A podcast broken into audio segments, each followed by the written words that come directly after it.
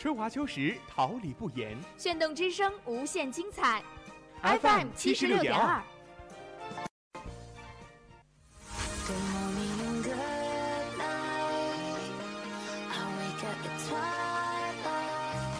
让电波在空中回响，让声音重塑梦想。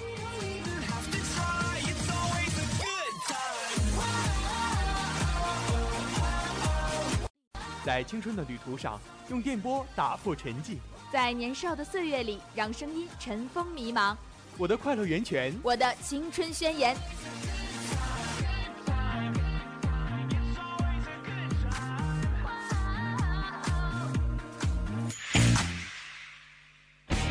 师范大学广播电台，正青春，传递正能量。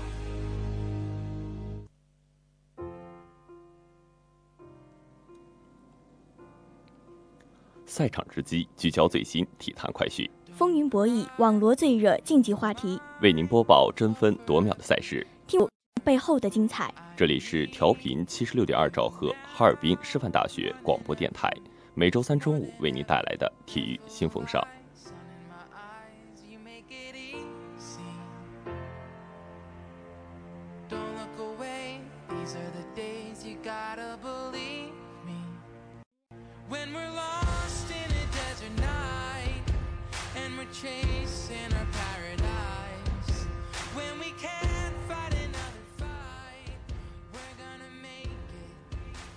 听众朋友们，大家中午好，今天是二零一七年十一月一号，星期三，农历九月十三。欢迎大家的准时相约，我是播音董文辉，感谢大家的准时守候。大家好，我是播音宋美琪，代表直播间里每一位辛勤工作的广播人员，感谢您的准时收听。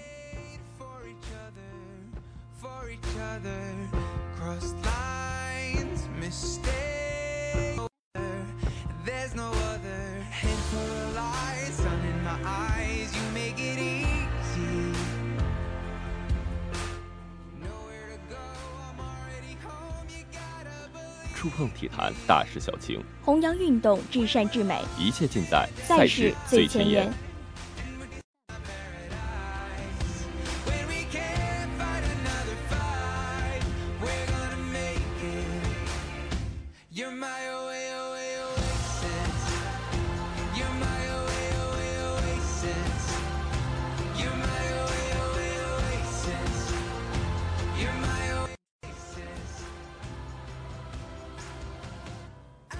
三双，鹈鹕四人二十加，詹姆斯十八分，骑士惨遭吊打。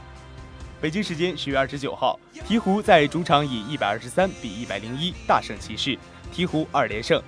浓眉哥安东尼戴维斯复出，拿下了三十分、十四个篮。德马库斯考辛斯打出三双，贡献二十九分、十次助攻和十二个篮板。朱霍勒迪得了二十九分、七次助攻，埃托万摩尔二十四分。鹈鹕全场助攻高达四十三次，酷虐骑士。骑士二连败，最近四场输了三场。勒布朗·詹姆斯第四节休十八分、八次助攻和五个篮板，凯文·勒夫二十六分、十一个篮板，德文·恩韦德十五分。新赛季的骑士比赛的无比艰难，詹姆斯又大了一岁，已不如从前。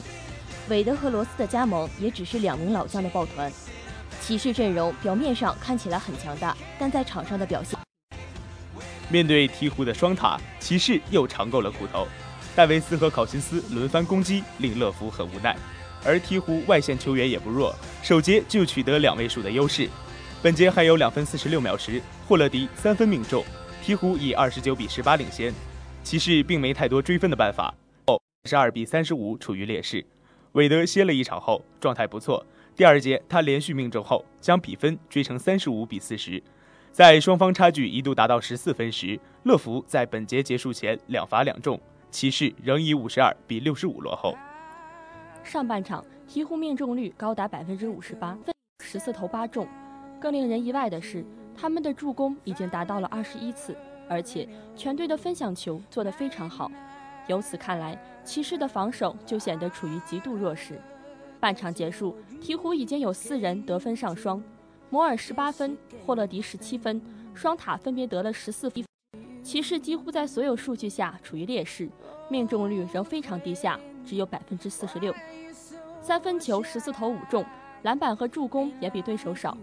詹姆斯只得八分，韦德替补出场得了十分，勒夫十三分七个篮板，虽为全队最高，但他遭到双塔轮番欺负。在下半场，骑士无奈只能与之对攻。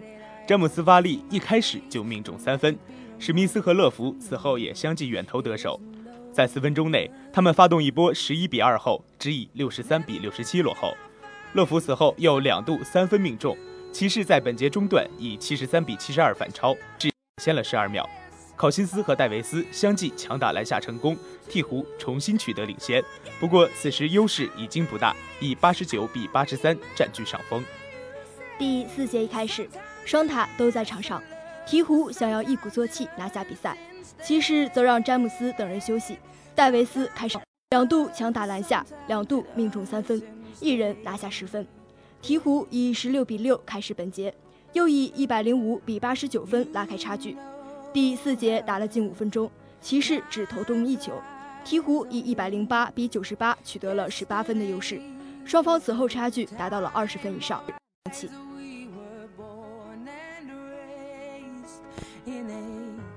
Summer haze, bound by the surprise of our glory days. I hate to turn up out of the blue uninvited, but I couldn't. I couldn't fight it. I had hoped you'd see my face and that you'd be reminded that for me it isn't over. Never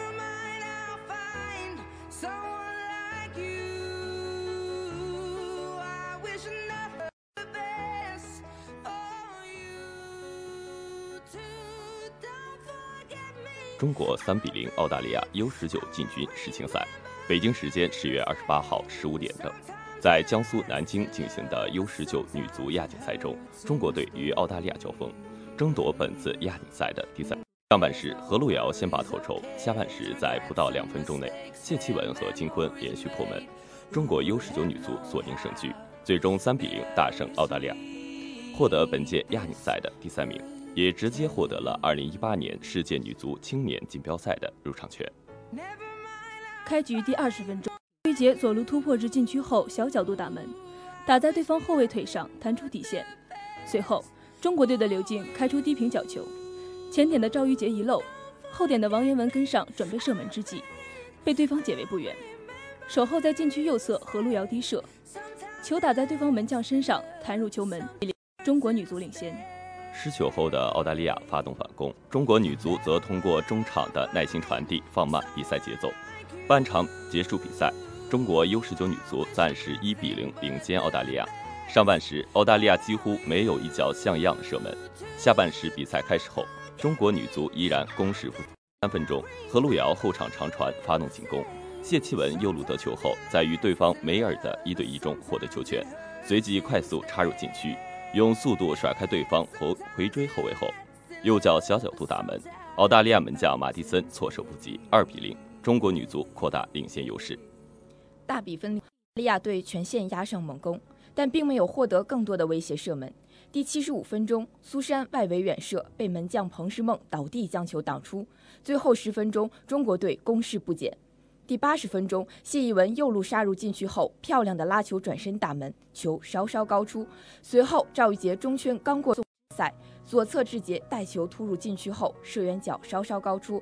最终，全场比赛在补时两分钟后结束，中国 U 十九女足完胜澳大利亚，不但获得本次亚锦赛的第三名，还拿到了世青赛的入场券。Afraid of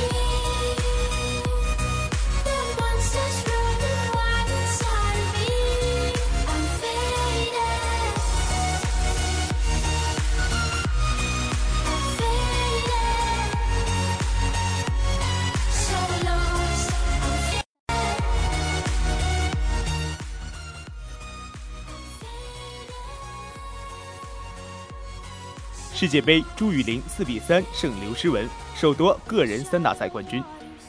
北京时间十月三十号，二零一七年第二十一届女乒世界杯在加拿大万锦市结束。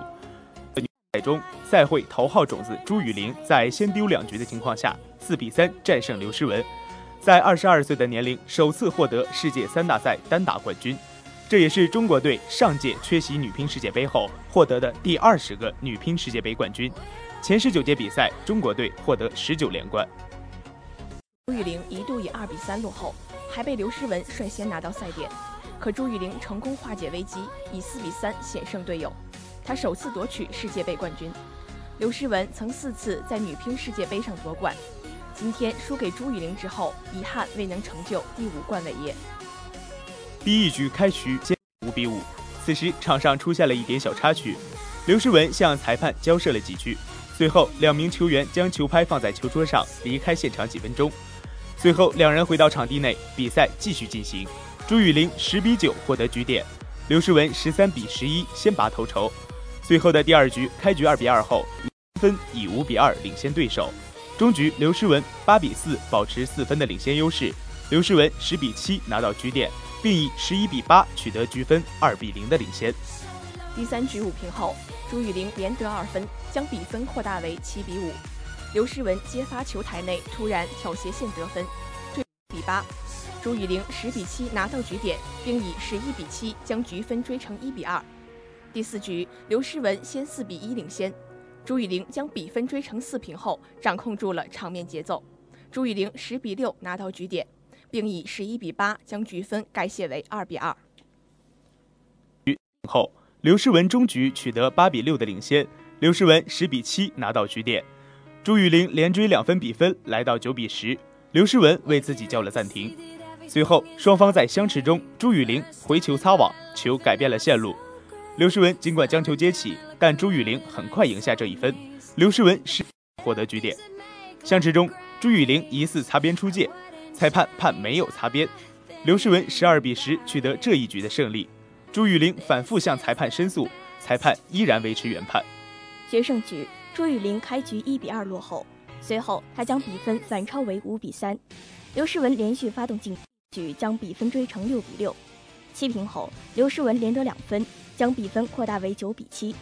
朱雨玲将比分追成九比九，刘诗雯十比九拿到冠军点。朱雨玲将比分追成十比十，最终十二比十取胜，这样朱雨玲就四比三战胜刘诗雯，个人首次获得世界三军。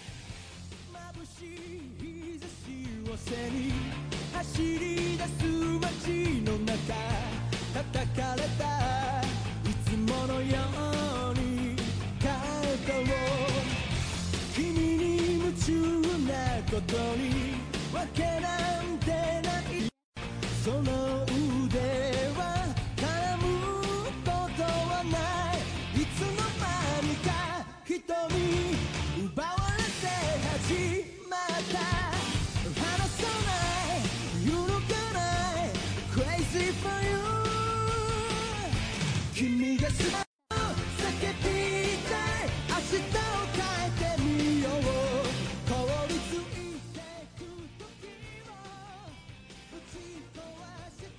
下面播报体坛一周快讯。北京时间十月二十九号，湖人八十一比九十六不敌爵士，爵士结束两连败，而两连败。七六人客场以一百一十二比一百一十战胜小牛，收获赛季第二胜。NBA 常规赛继续展开激烈厮杀，雷霆客场对阵公牛，雷霆最终以一百零一比九十六大胜公牛。下面介绍未来一周体育赛事：十一月四号，德甲第十一福对战不莱梅；法甲第十二轮，雷恩对战波尔多；NBA 常规赛，步行者对战七十六人；亚太男子冰壶锦标赛排位赛，中国对战日本；十一月五号，西甲第十一轮，巴塞罗那对战塞维利亚。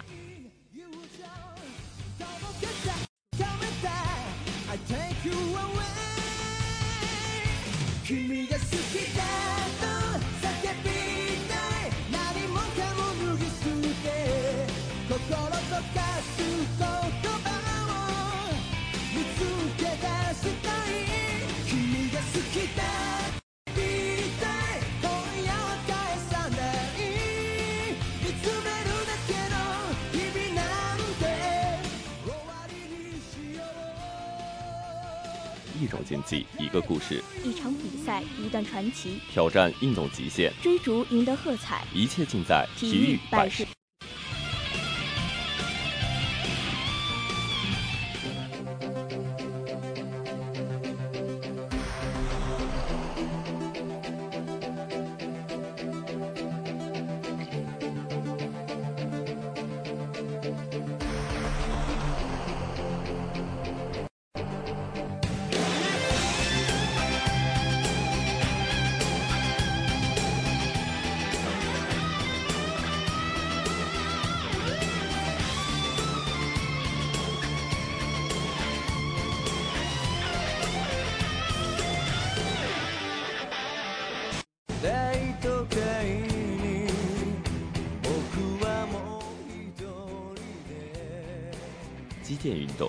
项历史悠久的传统体育运动项目。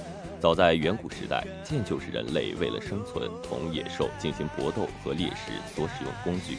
随着人类历史的发展，出的石制、骨制发展到青铜制、铁制，最后到钢制，并作为战争的武器，逐步走上历史舞台。击剑在古代埃及、中国、希腊、罗马、阿拉伯等国家十分盛行。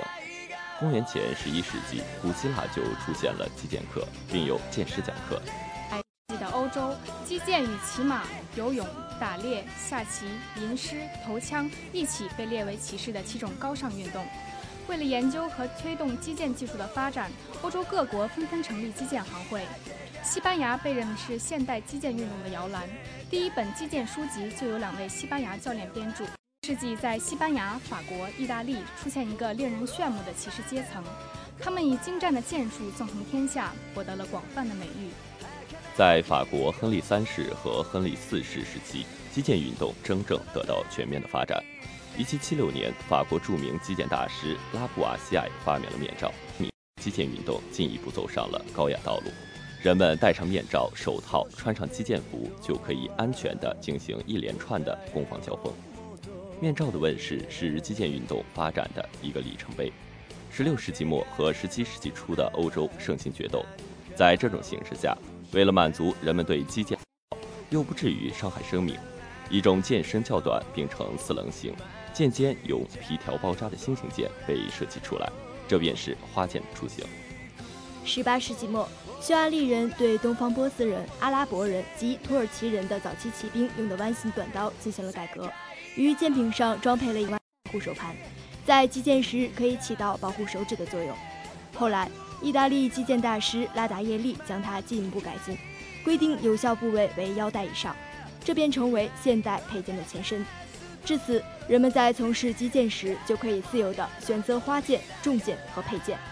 十九世纪初，将重、佩这三种不同式样的剑的重量再加以减轻，同时对一些技术原理及战术意义进行了深入研究，并且在一些欧洲国家经常开展竞赛活动。现代击剑运动是奥运会的传统项目。一八九六年在雅典举行的第一届现代奥运会设子花剑、佩剑的比赛。一九零零年在巴黎举行的第二届奥运会上增加了男子重剑比赛。一九二四年在巴黎举行的第八届奥运会上又增加了女子花剑比赛。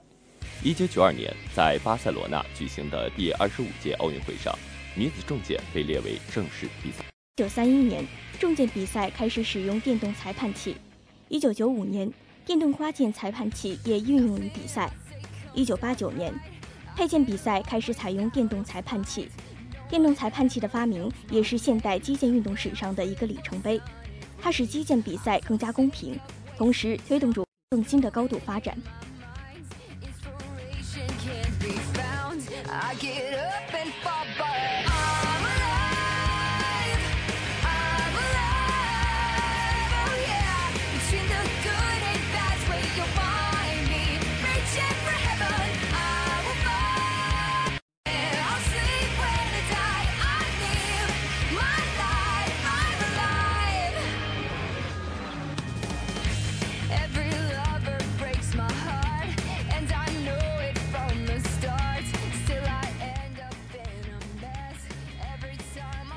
焦榜样力量，驻足体育，追忆往昔，一切尽在风云人物志。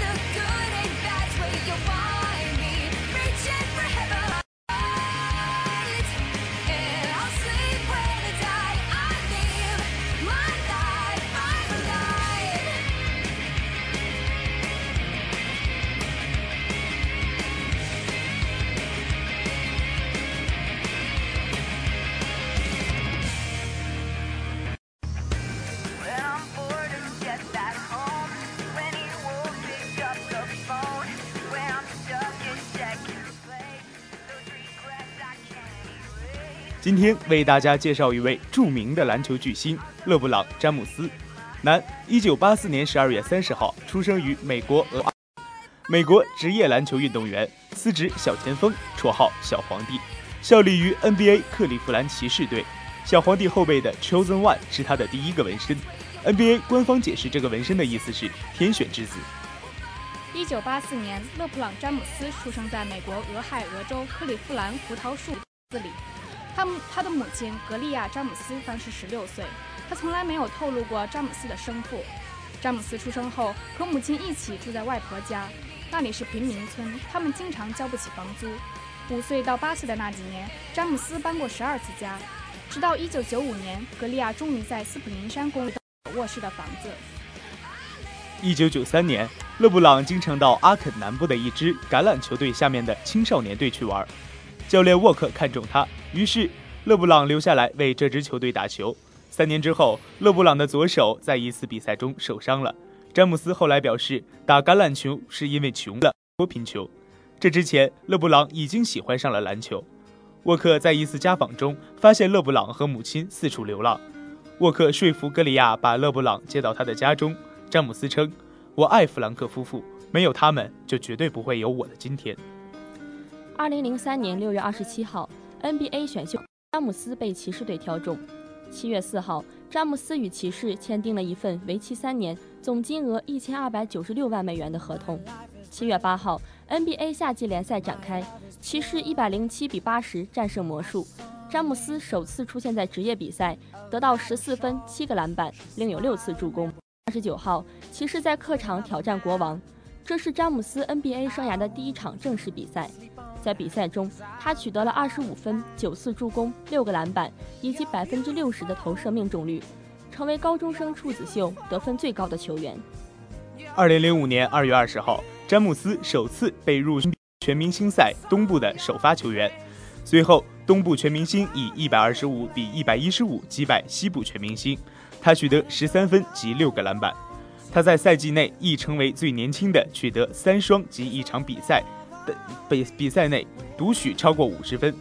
二零零五年三月二十一号，得到超过五十分，打破了由里奇巴里所创下的纪录，也是骑士队历史纪录的五十六分。詹姆斯三十六投十八中。在发球键上十五投十四中，他还投中六个三分球，摘下十个篮板球和送出五次助攻。但骑士被多伦多猛龙以一百零五比。二零零七年四月七号，詹姆斯拿到赛季第两千分，也拿到了生涯第两千次助攻，从而成为 NBA 历史上得到八千分、两千篮板和两千助攻第二快的球员，仅次于三双之王罗伯特森。在东部决赛的第五场比赛中，骑士经过两个驾驶击败了活塞。出色，个人取得四十八分，尤其在比赛后段得到队中最后三十分钟的二十九分。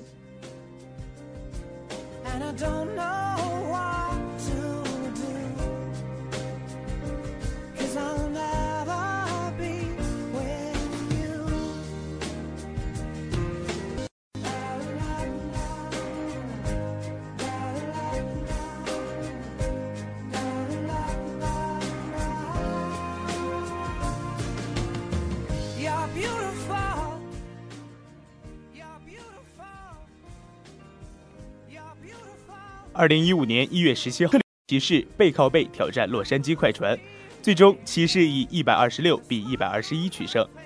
勒布朗·詹姆斯全场得到三十二分、十一个篮板和七次助攻，并成为 NBA 历史上最年轻的两万四千分先生。三月五号当选二月东西部最佳球员。四月二十二号九比九十一凯尔特人，詹姆斯季后赛总得分超越杰里·韦斯特，上升至季后赛总得分榜第七位。五月二十一号入选 NBA 本赛季第一最佳阵容。五月二十四号季后赛 MVP 排行榜排名第二。二零一六年六月二十号，NBA 总决赛抢七决，九十三比八十九战胜勇士，以四比三的比分夺得队史首座冠军奖杯。他们成为历史上第一支以一比三落后逆转夺冠的球队。詹姆斯拿到二十七分、十一篮板、十一助攻、三盖帽的数据。这是他职业生涯第七次在总决赛拿到三双，年赛第一次有球员拿到三双。此外，詹姆斯总决赛生涯的篮板球总数达到了三百九十六个，超越了沙奎尔·奥尼尔，排名上升到了联盟第九位。这三记盖帽也让詹姆斯的总决赛生涯盖帽数达到了三十四个，升至 NBA 总决赛历史盖帽榜。最终，詹姆斯全票当选一五一六赛季总决赛 MVP。詹姆斯身高二百零三厘米，体重一百一十三公斤，在他的主要位置小前小前锋或后卫的对位上，往往有身材优势。他还拥有超强的速度、弹跳力和身体对抗能力，是有时能打到大前锋的位置。他主要的得分手段是切入上篮、扣篮，往往能造成打三分。他还有出色的篮板以及助攻能力，两项数据生涯平均皆在七左右。抢断和盖帽的成绩也不差，说明了他是一位全能型的球员。詹姆斯的相当不错，在比赛中时常能看到他从后方飞身盖帽，或是断球后的快攻扣篮，甚至自己抓下防守篮板后也能快速突破取分。后卫的速度使他能快速的攻防转换，他也具有相当好的控球能力和全场视野。甚至担任控球后卫的角色，在具有极大的身材优势，他的进攻往往能吸引对手两到三名球员包夹防守，而他又有无私的分享球球意识和良好的传球技术，从而使队友获得许多空档出手的机会。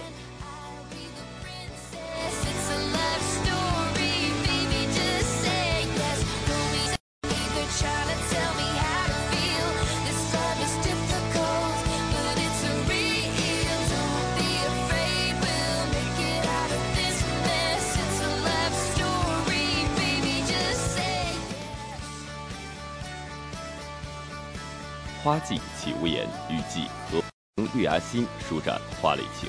奏青春之曲，凭青年之声，舞木叶之步，燃热血之火。青年的心声，我们一起聆听；时代的心声，你我共同发现。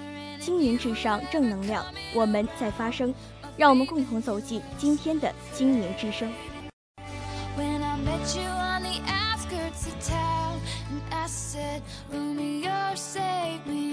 I've been feeling so alone. I keep waiting for you, but you never come. Is this in my head? I don't know what to think. He knelt to the ground and rolled.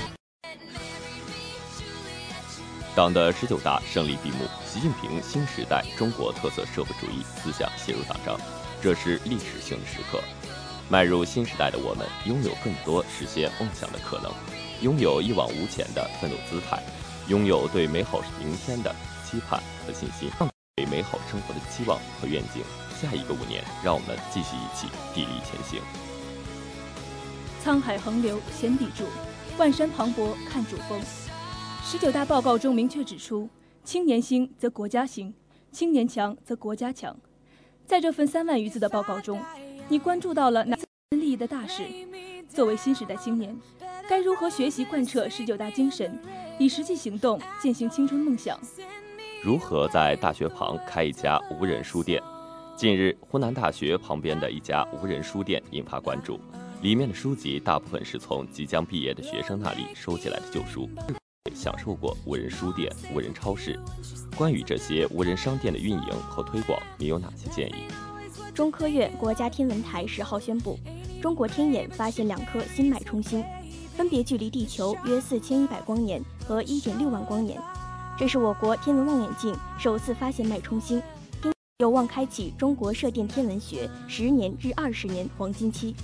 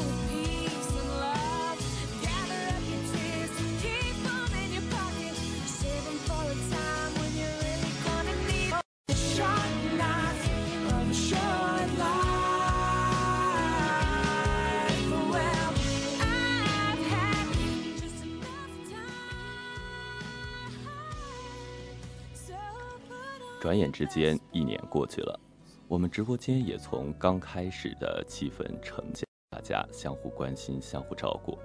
我们可能都不是那种性格活泼的人，但是却因为这个节目，这个我们一直心心念念的节目，紧紧的聚到了一起。今天是我我们这些体育新风尚所聚集的人最后一期节目，说感谢的话有太多，已经来不及了。我们一直把自己的情怀放在心里，希望我们的每一期体育新风尚，最多的不是伤感，而是快乐，而是我们的微笑。希望我们在成长的道路上不会孤单，让我们把这些美好的回忆里。亲爱的小耳朵们，今天是我播最后一期体育新风尚了，非常感谢你们过去的一年里能在每周三的中午准时守候，聆听我们的声音。一年转瞬即逝，在小小的直播间里，我们收获了友谊，收获了意想不到的快乐，让我在对体育新风尚离别的时候有诸多不舍。相遇在别离，别离再相聚，我会珍惜你我的友情，更期待再次相遇的时刻。最后，我想说，因为热爱，所以坚持，我们的故事还在继续。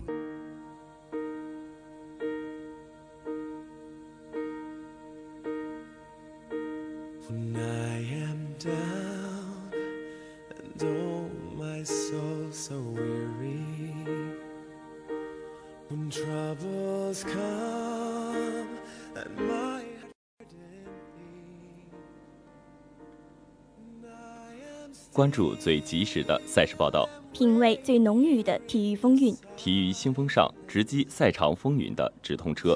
体育新风尚，网罗体坛快讯的风向标。播音：董文辉、宋美琪，监制：周梦璇，编辑：张瑞涵，导播：王金萌、苏明启，新媒体：杨奇威、韩雪彤，综合办公室：王佳琪。感谢大家的准时收听，下周三我们不见不散。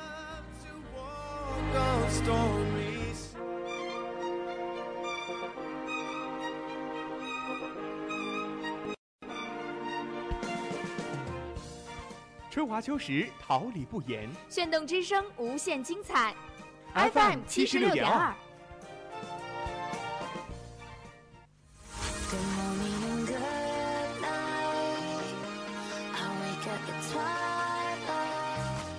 在空中回响，让声音重塑梦想。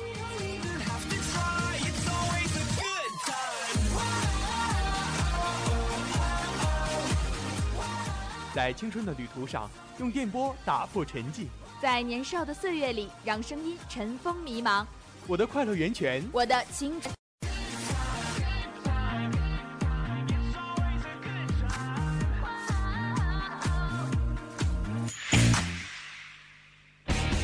哈尔滨师范大学广播电台，正青春，传递正能量。